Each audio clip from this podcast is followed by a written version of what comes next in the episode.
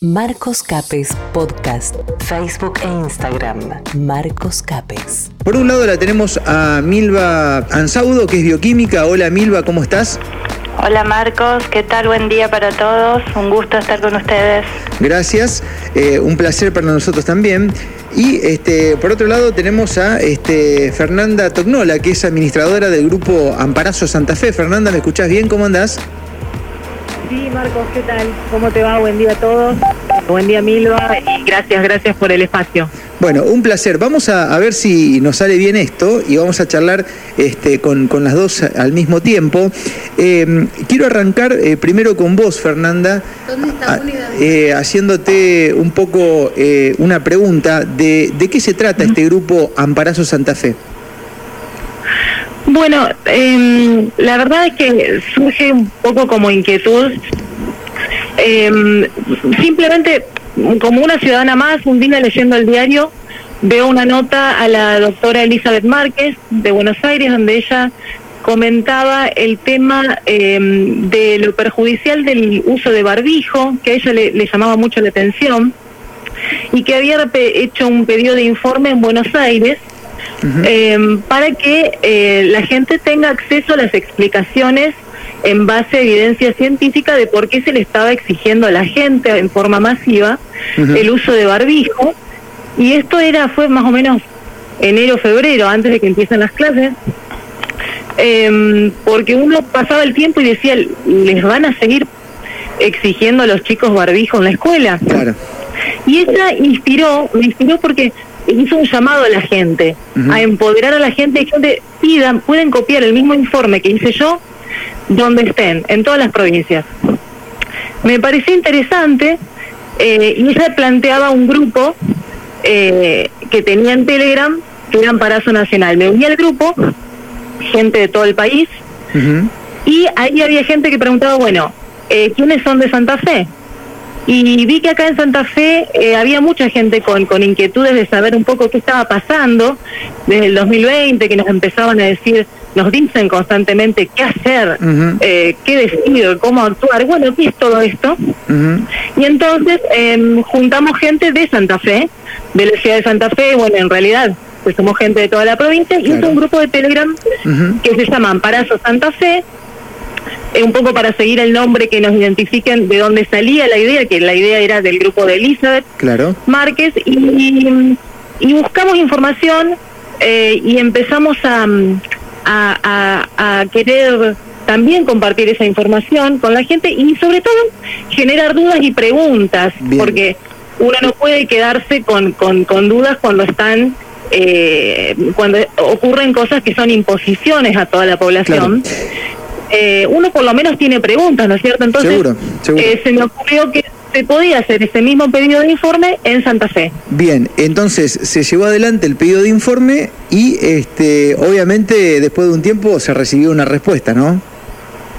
Exacto, el 5 de mayo presentamos el informe que le, cuento a la gente, no necesitan abogado ni nada, pueden copiar el informe, yo copié el mismo que hizo la doctora, eh, había un grupo de casualidad, había un abogado en el grupo de casualidad em, y, le, pedí por favor que nos acompañe, me dijo, te acompaño eh, si ustedes quieren, pero no hace falta, lo pueden presentar una sola persona, eso claro para que la gente lo sepa. el, informe está disponible, lo pueden copiar. Bien, bueno. Em, entramos, te comento, lo hicimos, perdón, en el Ministerio de Salud y de Educación.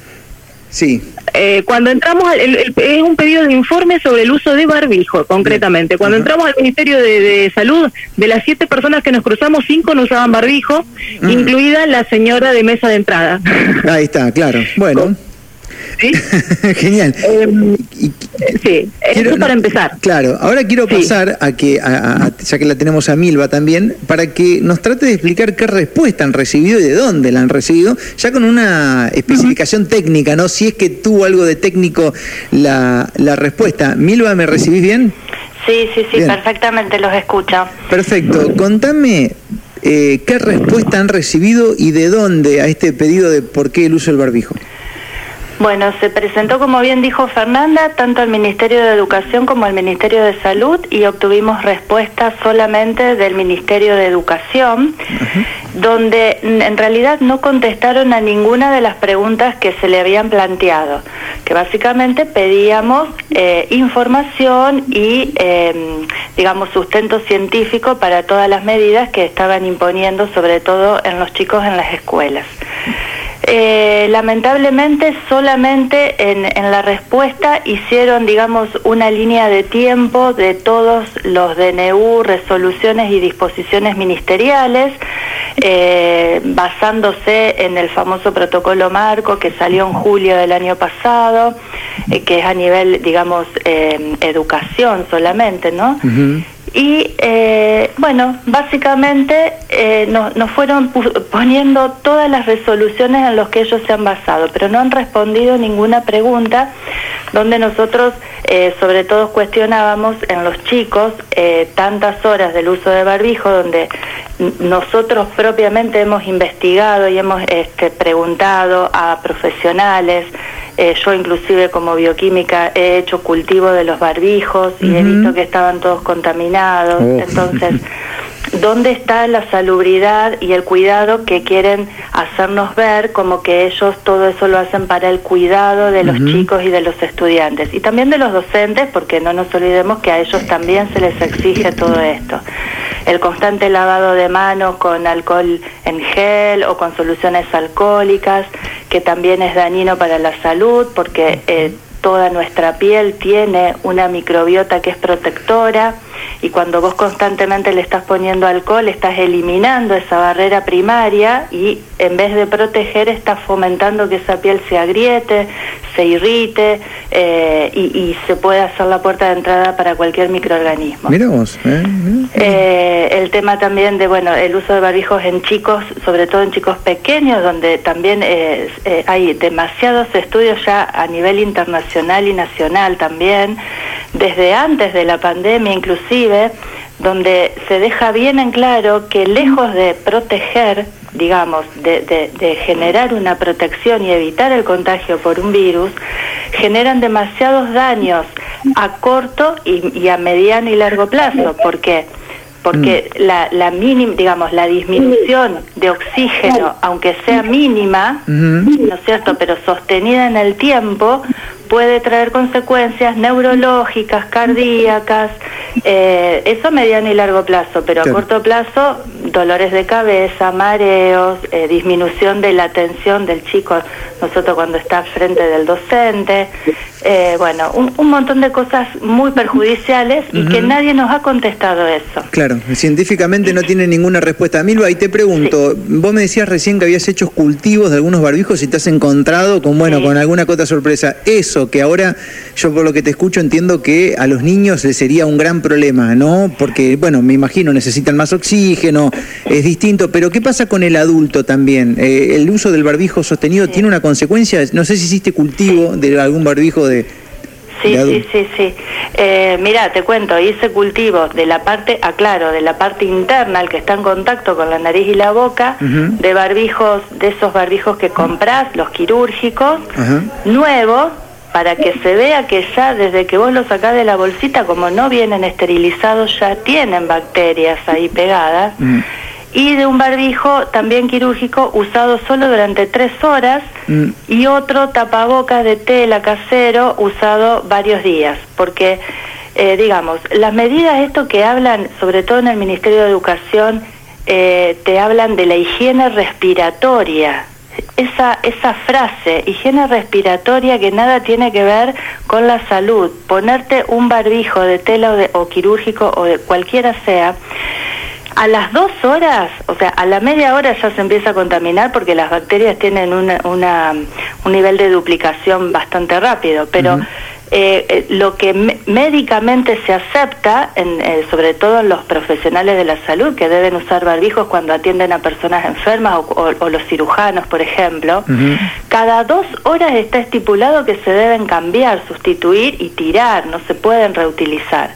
Ahora, toda la gente que usa sus barbijos, aunque sean comprados o de tela, los usan más de dos horas. Mucha gente que tiene que estar trabajando 8 o 10 horas y lo tiene que usar porque se los exige, los famosos protocolos que, están dando vuelta desde el año, que, eh, desde el año pasado. Eh, bueno, todo eso hace que se genere una microbiota bacteriana y fúngica, o sea, hay bacterias y hongos, que es lo que yo pude descubrir, porque no puedo hacer cultivos virales, porque ya sabemos que los virus no se pueden cultivar. Mm. Entonces, bacterias y hongos había de todo lo que se te ocurra, inclusive en el barbijo usado solo durante tres horas. Mm, y eso eh, a pesar de que son, eh, digamos, bacterias saprófitas, hongos ambientales, que uno podría decir, bueno, no son patógenos, pero cuando vos los tenés concentrados en, tu nariz y en tu boca y en la mucosa orofaringia, que se están multiplicando, vos te los tragás o los aspirás nuevamente, pueden llevar alguna afección, sobre todo las famosas neumonías que eh, si bien eh, el SARS-CoV-2 podría provocar o ser una, una de las causas de las neumonías bilaterales que se ven, la mayoría, más del 94% de las, de las neumonías eh, son multicausales. Siempre están acompañadas también de bacterias y hasta también de hongos. Mm. Entonces, ¿hasta qué punto el uso de barbijo prolongado durante tanto tiempo, durante tantas horas por día, no puede llegar a producir también o acompañar o influenciar en este desarrollo de las neumonías? Mm. que llevan a la gente a requerir internación y tratamientos prolongados. Mm. Bien, bueno, clarísimo, ¿no? Un poco, eh, ¿no estaría ayudando a la situación actual el uso del barbijo prolongado? ¿No, sería una solución, así de acuerdo a lo que, a lo que me explicás como, como bioquímica? Quiero pasar ahora, ya que tenemos la parte técnica por un lado. Fernanda, no sé si me, me recibís. Em, sí, sí. ¿Tenés ahí la respuesta o al menos algunos fragmentos de la respuesta que ha recibido del, Ministerio de, Educación? Porque yo quiero que la gente la escuche y con esto después luego vamos cerrando. Eh, porque, bueno, no sé, yo la leí un poco y, me hizo ruido, pero si vos tenés un resumen ahí mental o lo podés compartir, me, me, gustaría. Dale, por favor tengo para leerle a la gente porque como decimos Marcos, eh, la gente no, no ve esta respuesta y está bueno. Cualquier cosa se la podemos después compartir, pero les leo un poquito para que entiendan. Eh, piensen, analicen un poco a ver de qué va todo esto. Dice así, en un tramo de esta respuesta citan a un autor y dice, Hugo Quiroga, en su trabajo Repensar el bien común y el Estado en tiempos de pandemia, nos advierte que la pandemia ha puesto de manifiesto que la crisis mundial no es solo una crisis de la salud pública, sino una disgregación del orden político, haciendo cada vez más frágil la idea de solidaridad. El autor que seguimos afirma de modo fuerte que en este contexto de emergencia es necesario ahondar en dos conceptos políticos centrales del pensamiento político moderno, la idea del bien común y el papel del Estado, que refieren a una cuestión existencial, la muerte. A ello agrega, siguiendo a obvio, el buen gobierno es el del gobernante que ejerce el poder conforme a la ley, pero la ley es buena solamente si tiene como objetivo el bien común. Yo quiero, mm. acá, hasta acá llego esta partecita, quiero retomar primero, bueno, el bien común justamente lo estamos buscando desde el momento que abrimos diálogo. No hay nada de bien común. sí. ¿Eh? Buscar el bien común ah. es abrir diálogo porque esta gente, el gobierno está diciendo que habla desde la ciencia. Si no hay debate, no hay ciencia, porque la ciencia existe desde el momento en que hay debate. El científico está constantemente preguntándose, interrogándose, interpelando. Ellos cierran el debate, por lo tanto no hay ciencia y por lo tanto sin ciencia no estamos buscando el bien común. Sin diálogo, el gobierno no busca el bien común. Nosotros sí, por eso abrimos el diálogo y esperábamos una respuesta en base a evidencia científica. Y le respondieron con, un, pensamiento de un autor, digamos, que está, está bordeando lo, filosófico prácticamente eso, ¿no? Lo filosófico. Un autor que no es Borges, de paso, ¿no? Claro, es como que te eh, responden con una cita de un pensador y uno le está pidiendo una respuesta científica y te responden con un pensador, o sea, es realmente Parece una burla la respuesta, ¿no? Pero además, Marcos, fíjate a ver si te hace ruido que el pensador sí. y, están diciendo que el Estado y los gobiernos del mundo se refieren a una cuestión existencial, la muerte. Yo no le escribí, no le hice un pedido de informe al Ministerio de la Muerte, le hice un, pedido de informe al Ministerio de Salud y al Ministerio de Educación. ¿Es el Ministerio de Educación o el Ministerio de Muerte? Mm. Entonces, ¿qué es esto? Eh, los chicos, la educación es sinónimo de vida, se los prepara para la vida, no para la muerte. Claro. ¿Qué es esto? Una cuestión existencial la muerte. Es vida, los funcionarios trabajan para dar calidad de vida, no de muerte. Me hace muchísimo ruido esta respuesta. Sí, totalmente, totalmente. Educación es vida. El Ministerio de Salud se ocupa de calidad de vida, no de la muerte. No, señores. Eh, eh, ¿Puedo, ¿puedo aportar algo, Marco? Sí, Milva, por favor. Mira, eh, dentro de la respuesta, como bien dice Fernanda, en varias partes ellos alegan que todo esto es que la gente, digamos, como que si nosotros estamos cuestionando, por ejemplo, el uso de barbijo, seríamos antisolidarios o, o, negacionistas de la realidad, y inclusive citan a la, a la Constitución de Santa Fe, donde dicen que eh, eh, todo individuo, si bien tiene sus derechos y, garantías constitucionales, eh, si hay, por ejemplo, alguna, algún problema de orden público que afecte la moral y el bienestar general, entonces esas libertades y esos derechos se ven este, delimitados o, o bueno, o no los puede ejercer. Eh, todo eso está bien si realmente esto fuera una emergencia sanitaria como tal, pero si nos vamos a la parte estadística de, de los números que no mienten y números oficiales sacados, ¿no es cierto?, de, del gobierno, tanto nacional como provincial y también a nivel mundial, que eso se puede buscar en internet, están todos los datos, eh, no, nos generan todas estas restricciones, no solamente las restricciones en la educación, la restricción de circular, la restricción de movilidad, de trabajar, etcétera, pero todo en base a una gran emergencia sanitaria, donde si vos te vas a los números, esa emergencia no es tal, porque si bien hay gente que está enferma, que la ha pasado mal y hay muertos, y, nosotros somos totalmente empáticos con, con todas aquellas familias que han sufrido esta patología, Asimismo, los números de infectados por afecciones respiratorias no fue superior al año 2019, 2018 y para atrás, y el número de muertos por afecciones respiratorias no fue superior que los años anteriores, y lo mismo que las muertes totales. Por lo tanto, nos están eh, restringiendo en un montón de cosas basados en eso, generando terror y pánico en la población mediante propaganda totalmente sin, eh, sin sustento, porque lo único que te muestran son el número de infectados y de muertos. No te dicen de todos esos infectados cuántos se recuperaron.